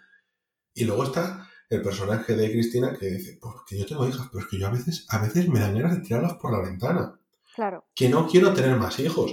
Que es que yo quiero también mi vida profesional. A mí me gusta mi trabajo, disfruto con él, no me quiero coger la... Mi vida pero, pero la vida en pareja, que es lo que he comentado, pero la vida profesional que no se valora, porque ella le gusta su trabajo, se siente realizada en parte por su trabajo, su familia la sigue teniendo, pero no tiene por qué escoger entre su trabajo y su familia, porque ella plantea una cosa, es que ti nunca se te ha pasado por la cabeza pedir tú la reducción de jornada, que me estéis todo el día a mí con cógete la reducción de jornada, mis amigas con cógete la reducción de jornada. Se la coja, ¿eh? Mi jefe, Claro, cuida tú de ellos, porque me, yo estoy con el trabajo a tope y aún así me hago cargo yo de los hijos. Y, me estás diciendo que quieres otro más. Si tú no los cuidas, cuídalos tú, porque tú llegas, te tiras a un sofá y dices, pues, y te van los niños a estar con, las niñas a estar contigo, ¿por qué? Porque vas a jugar con ellas, no eres quien las tiene que ir a buscar y todas esas cosas a la escuela. Entonces, claro, el peso de la maternidad cae sobre ella y dices que no, estoy hasta el coño. A mí me gusta de verdad mi trabajo, no es, no es ese el problema, mi problema es las cargas familiares que recaen sobre mí. Pídetela tú, que a ti, por ejemplo, ella, su insatisfacción personal, ese vacío, lo traslada porque quiere tener tiempo para ella, quiere sentirse ella de forma individual, ir creciendo. Y el de su marido, su problema era que él se volcaba más en el hecho de querer familia. Tampoco la cuidaba, porque no la estaba, no se encargaba de esas cosas. Pero su deseo es tener otro hijo y su insatisfacción personal por la relación que tenían donde faltaba esa comunicación, la quería suplir con su hijo y ella lo quería suplir pues con su trabajo y después buscando otros amantes. Entonces vemos ahí, bueno, pues esa parte de falta de comunicación, pero me gusta cómo llevan el tema de, oye, que no es necesario que tú quieras a tu hijo siempre, que por eso no vas a ser la madre del año, cuando tienes esa, esa especie de sueño alucinatorio de que nombraban a uno de los padres el padre del año. A ti no te va a dar ningún premio por todo lo que estás haciendo y no estás obligada. Y es normal que te desesperen los niños. Y un poco que la carga de a estas mujeres, ¿no? Que, que tienen eh, una pareja, lo que decías tú, que no se hace cargo en realidad de los niños, ¿no? Que no es un trabajo en pareja, sino que al final es toda la carga sobre la mujer y hay también toda la carga sobre el hombre, ¿no? Cuando, cuando la carga cae sobre uno.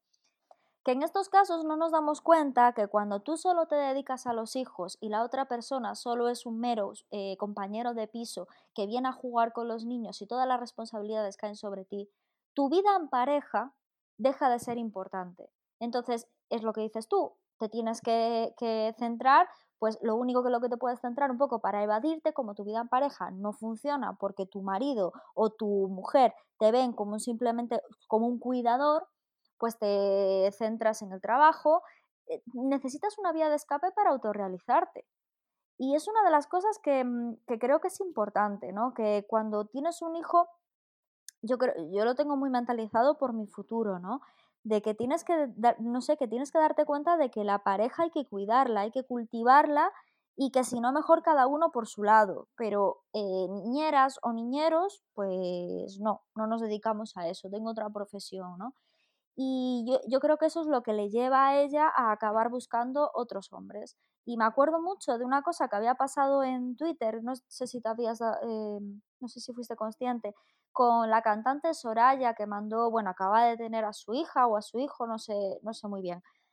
Y mm, salió una foto, dijo, bueno, nos hemos ido de cenita, eh, pues ella y el marido se fueron de cena, ¿no? Bueno, tú no sabes la que le, montaron por Instagram diciendo que como con un hijo de dos meses se iban de cena. Al final estamos hablando de, de los convencionalismos, de la moral, de todas esas cosas, que no pasa nada, que soy madre y me apetece follar y no pasa nada, que soy madre y me apetece irme por ahí con mi marido, ir a cenar y quizás emborracharme. ¿Y qué pasa? ¿Y qué pasa? No pasa nada. Si mi, si mi hijo está bien y mañana voy a estar con él y mañana lo voy a cuidar y mañana tal, pero este es mi momento, este es mi espacio.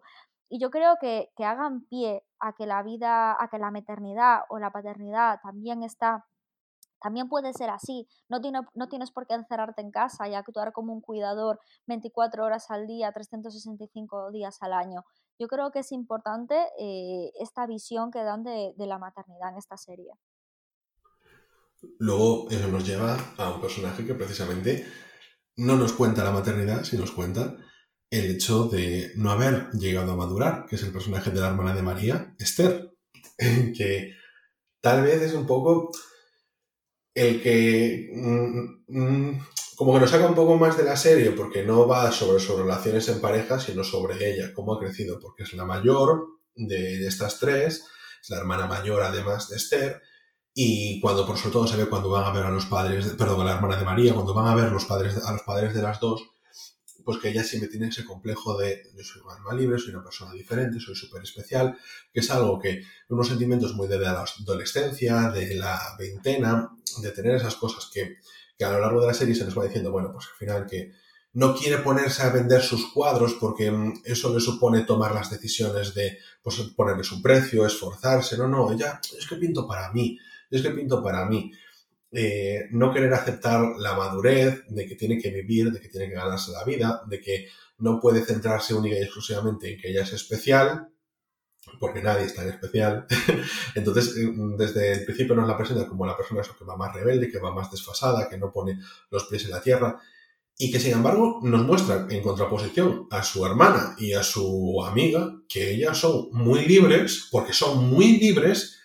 Y, y, sin embargo, pues con los pies en la tierra, que no significa tener una vida convencional ni seguir al rebaño, porque ninguna de las dos la Ninguna de, tiene, en las cierto dos, modo. ninguna de las dos tiene una vida de seguir al rebaño, ni ninguna de las dos tienen una vida convencional.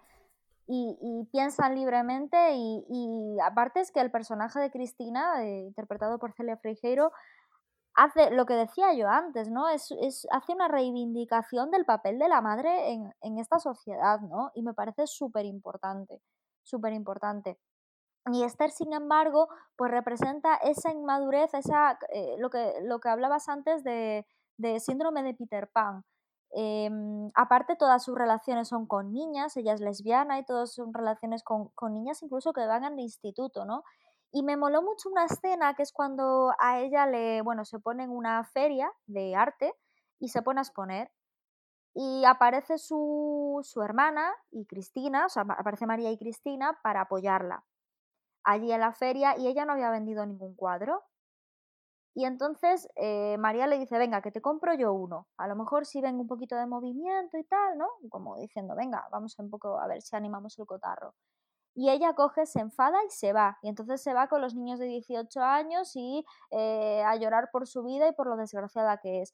Es como que no, no asume la frustración, no asume que las cosas tienen unos pasos, ¿no? Y que quizás está el primer día en la feria sin vender nada, el segundo, el tercero, el cuarto, pero el quinto, debido a la constancia, quizás consigue vender. Eh, como que todo lo que conlleva... O no, y no pasa nada, porque... O no, y no pasa nada, pero todo lo que conlleva un esfuerzo es como, no lo intento porque seguro que no lo consigo. Entonces, como no lo voy a conseguir, pues ya ni lo intento. No me gustan las redes sociales, no, es que no te sabes manejar en ellas. Y cuando empiezas a intentar hacerlo porque dices, bueno, porque vive en esa contradicción de sabe lo que tiene que hacer, sabe lo que tiene que hacer para ella sentirse bien, pero no quiere hacerlo porque y significa fallar muchas veces y ella quiere siempre dar esa imagen de no me importa nada, vivo mi vida como quiero, nunca tengo preocupaciones porque soy la eterna adolescente, la mujer libre. Pero claro, la mujer libre que vive porque sus padres le pasan todos los meses eh, un dinero que le permite vivir por su cuenta, tiene un trabajo en un museo, está puta madre, joder, está, que a mí me parece un trabajo guay. Y, y sin embargo, pues eso, se, cuando tiene algún agobio, pues la fiesta, que si me drogo, que si me eh, emborracho, lo que sea, y me intento ligar con alguien, con una persona mucho más inmadura que yo, y por eso, por eso me voy con Para que no se note. Claro, porque ella, por ejemplo, cuando tiene la escena de voy a comprarme alcohol para mi cumpleaños porque estoy medio depresiva, eh, no para celebrar porque estoy medio depresiva, que es un sutil cambio, y se encuentra con una ex que tiene a su otra novia, con su, ya, no sé, tenían uno o dos hijos, y, y entonces se encuentra ahí en el supermercado, entonces, en plan, es que ellas se las ve bien, se las ve felices, están contentas.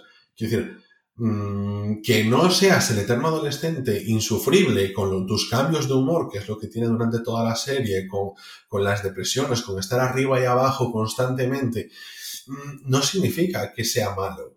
La estabilidad no es mala como tal, no tienes por qué ser una persona con una rutina, ser aburrida, mmm, porque luego se ve como ella, pues joder, mm, empieza a decir, bueno, pues joder, es que lo puedo llevar de una forma saludable para mi mente. Y que es el final un poquito de la serie, cuando dice, bueno, joder, tengo un sobrino, tengo mis padres, mm, he discutido con ellos porque no tienen el cuadro que yo le regalé en, la, en, la, mm, en, el salón, que solo lo ponen cuando voy yo. Pero joder, después de hablarlo con ellos, pues dice, pues que está ahí, si lo vamos a poner, ¿por qué? Porque no lo había hablado con ellos. Porque se comunica pues a gritos y, y como un eterno adolescente que decíamos antes, sin asumir responsabilidades y, sin tolerancia al fracaso, que es lo que decimos siempre. Y es como que va, va súper por libre, realmente está tangencialmente en las historias de las protagonistas. No está tampoco tan metida entre ellas, pero al final creo que es un poco una representación de todo lo malo que nos achacan los mayores a la generación de los millennials, que ellos son casi más la representación de los millennials, ¿no? Bueno, ya cumplía 40, quizás se sale un poco, pero como está en, esa, en ese eterno adolescente, pues también entra en plan, no, es que pensáis que la vida es happy, que os lo den todo hecho y que no tenéis tolerancia al fracaso y todo eso. Pues está todo canalizado en ese personaje de Esther, que nos lo muestra muy bien, porque en todo momento tú en la serie dices tú, pero niña, que tú lo que, a ti que te falta una hostia de realidad y que sientas los pies en la tierra que puedes ser libre, puedes ser bohemia, puedes eh, estar súper chill, pero es que en realidad no lo estás, ni estás siendo feliz. Es que tu problema es que quieres algo y constantemente quieres mil cosas y no te satisface nada.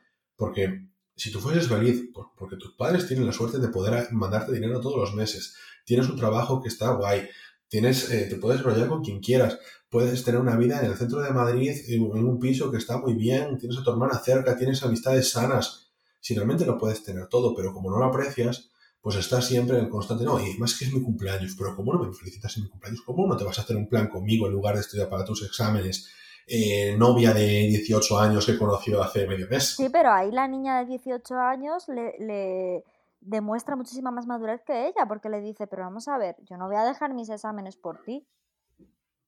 A ver, ¿sabes? Es que eso no lo hace nadie, no deja un trabajo nadie por, por quedarse en casa eh, yendo de cumpleaños con su pareja, es que es absurdo, es absurdo. Y ahí la niña de 18 demuestra más madurez que ella. ¿Sabes lo que te creo? En mis sensaciones generales de la serie, Ángel, y lo pensé cuando terminó la serie, que Esther nos va a sorprender muchísimo la evolución del personaje en la siguiente temporada.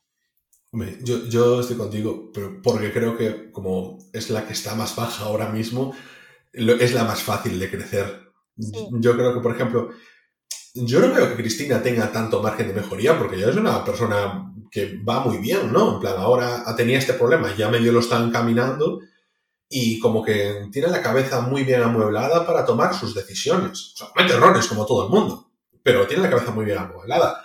Y María, joder, a mí las relaciones de la serie es...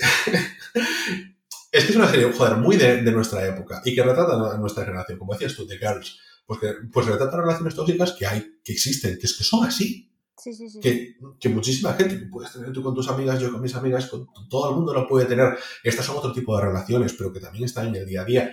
Y lo que decían desde las películas adolescentes, son crónicas generacionales de cómo vivimos. No pasan grandes cosas en estas series. No hay extraterrestres que vienen a destruir el mundo, ni sociedades malvadas. Son costumbristas, te cuentan la historia de una vida, sin más. Y eso es lo bueno, porque nos lo condensa, nos lo pone reflejado, lo hace con bastante maestría, con mucha adultez, sobre todo eso, con mucha adultez, con mucha madurez y, con una óptica pues un poquito más liberada de prejuicios. Y eso me gusta, porque no se centra tanto en mm, sensacionalismos de historias ni grandes cliffhangers, sino que te, cuen- te cuenta una vida normal, la vida de tu compañera de piso, tu compañero de, de mm, universidad, tu mm, colega de trabajo, esas cosas. Y Exacto. con una vida completamente normal y con los problemas que nos encontramos en la España del día de hoy, bueno, prepandemia, pero eso es lo que más me gustó. Y yo voy a decir que mis escenas preferidas, me voy a ellas antes de que me cuentes todas las tuyas, son la, eh, que me resulta súper gracioso. Todo el tema de cómo eh, María es una persona súper perfeccionista y súper cuadriculada y cómo la vida la- le va dando golpes. Entonces, no me quedo con una, pero, pero cuando queda descolocada, sobre todo en esas conversaciones que tenía con Gary, cuando le decía, pues si no soy practicante, pero ¿por qué te haces tus, tus pajas mentales, María? Esas para mí son las, son las más graciosas. También he de decir que me gustó mucho cómo tratan con naturalidad. Pues, mm, por ejemplo, cuando María tenía, estaba embarazada, le decía a la ginecóloga, no, pues mira, estaría muy bien que te hicieses masaje, eh, joder, en la zona de la vagina, porque eso es bueno, para, no me acuerdo para qué era bueno. Y decía, pues, pues, ¿con quién voy a hacer? Pues con Manuel, Manuel Burke, porque me estaba liando con él. Pues se lo voy a pedir con toda la naturalidad del mundo y hablo de estos temas con toda la naturalidad del mundo. naturalidad del mundo. Y eso también está bien, porque en la serie normalmente hay mucho tabú con estas Yo te, tonterías. iba, yo te iba a decir que mi escena favorita es la de mm, precisamente esa, cuando le dice a la ginecóloga que haga los ejercicios vaginales, dice, necesitas que alguien te lo haga. Y le dice a su pareja, que en realidad es su pareja de tres días, que era el, el tutor legal de, mm, del padre de su hijo, que no me sale el De. Gary, sí. Exacto.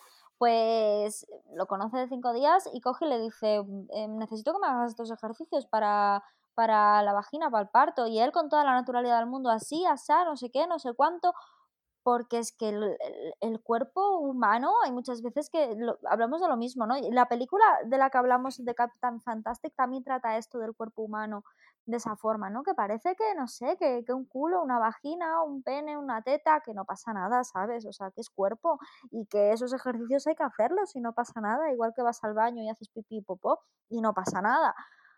Mm, Me mola mucho, me encantó la serie, mm, en definitiva me encantó. Y esa es mi escena favorita. Bueno, pues entonces perfecto, ya con esto vamos terminando. Esta, bueno, Vida Perfecta ha sido la, la serie de la semana. Esperamos que os haya gustado y creo que pasamos a las recomendaciones de la semana.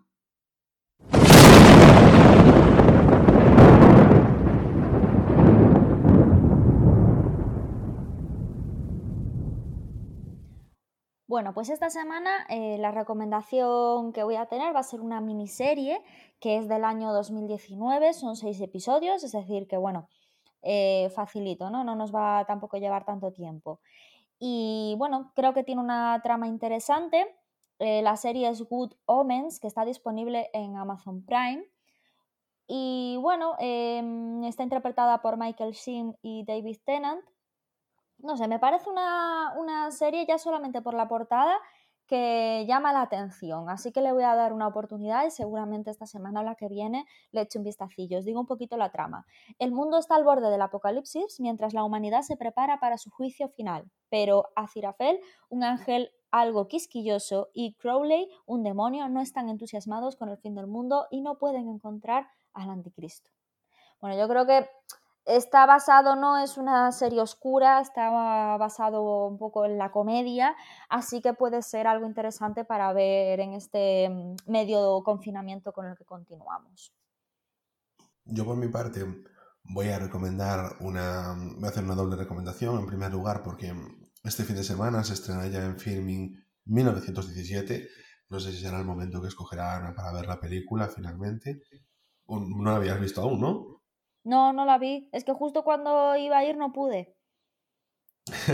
pues nada, ya se, vuelve ya se estrena ahora directamente en Filming, no sé si en otras plataformas, pero Filming sí, y si podéis verla en Filming, que jolín, es una plataforma que Netflix está muy bien, tienes un montón de millones, pero Filming tiene de verdad una calidad que merece mucho la pena pasarse a echar un ojillo por ahí.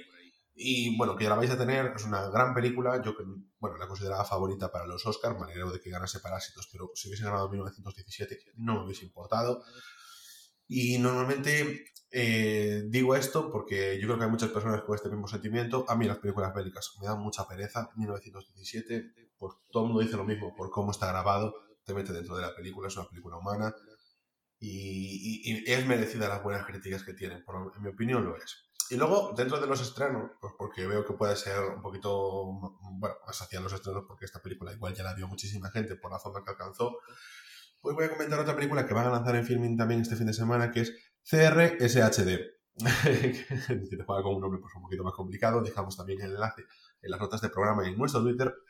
Y bueno, la sinopsis viene siendo esta. El mayor evento para celebrar el fin de año en una pequeña facultad de humanidades de Ohio es la Crash Party. Allí la estudiante de primer año si Alden espera a perder la virginidad con la ayuda de sus amigas Anuka y Fiona, pero a lo que largo de la noche Easy perderá el rumbo y sus ganas de irse a la cama con alguien podría poner en riesgo la amistad del caso. A ver, es una película mm, típica de las fiestas, más rollo europeo y además con la actualidad, pues eso, junto con las redes sociales, muy millennial, una película más de nuestra generación, por su Tinder, sus aplicaciones que utilizamos en el día a día y yo creo que estas películas, pues, tienen... Yo soy muy fan de las películas adolescentes porque creo que están muy infravaloradas, pero que son al final crónicas de nuestra generación, de cómo funcionan. Hay algunas porque son súper exageradas, o súper burdas, o súper tontas, pero sin embargo mm, van dejando rastros de cómo realmente nos comportamos en la adolescencia, porque parece que cuando tenemos una capacidad crítica mayor, cuando tenemos veintipico años, treinta y pico años, pues que siempre nos vemos reflejados en otro tipo de películas, más adultas, más, mm, más elaboradas, más cuidadas y todas esas cosas pero porque también olvidábamos lo inconscientes que éramos siendo adolescentes. Entonces yo, hombre, pues me gusta siempre recordar esta parte de adolescencia donde no tenemos grandísimas películas, que yo también demando que haya más grandísimas películas de adolescentes y, sobre todo eso, que retraten un poquito más nuestra generación. Y yo con esto creo que ya podemos dar por terminado este podcast. Eh, este podcast. Esto ha sido todo por esta semana. Esperamos que ya lo hayamos pasado muy bien os avanzamos que la próxima semana vamos a comentar la película Venom, que ya hablamos de ella antes, y también la serie Fleabag, de la gran Phoebe Waller-Bridge. Eh, recordaros que hasta entonces eh, estamos disponibles en Spotify, en Evox, en Apple Podcasts y en casi cualquier aplicación de podcast. En ebooks igual no, porque nos está dando un poquito la lata. Podéis contactar con nosotros en arroba rretrocanos, la cuenta oficial del podcast en Twitter, escribirnos a hola arroba o uniros al grupo de Telegram en el enlace t.me barra Rayos y Podcast que encontraréis en las notas del episodio. Yo soy Ángel Rey. Y yo Ana Laje. Y nos vemos en siete días aquí mismo en Rayos y Retrocanos, el podcast.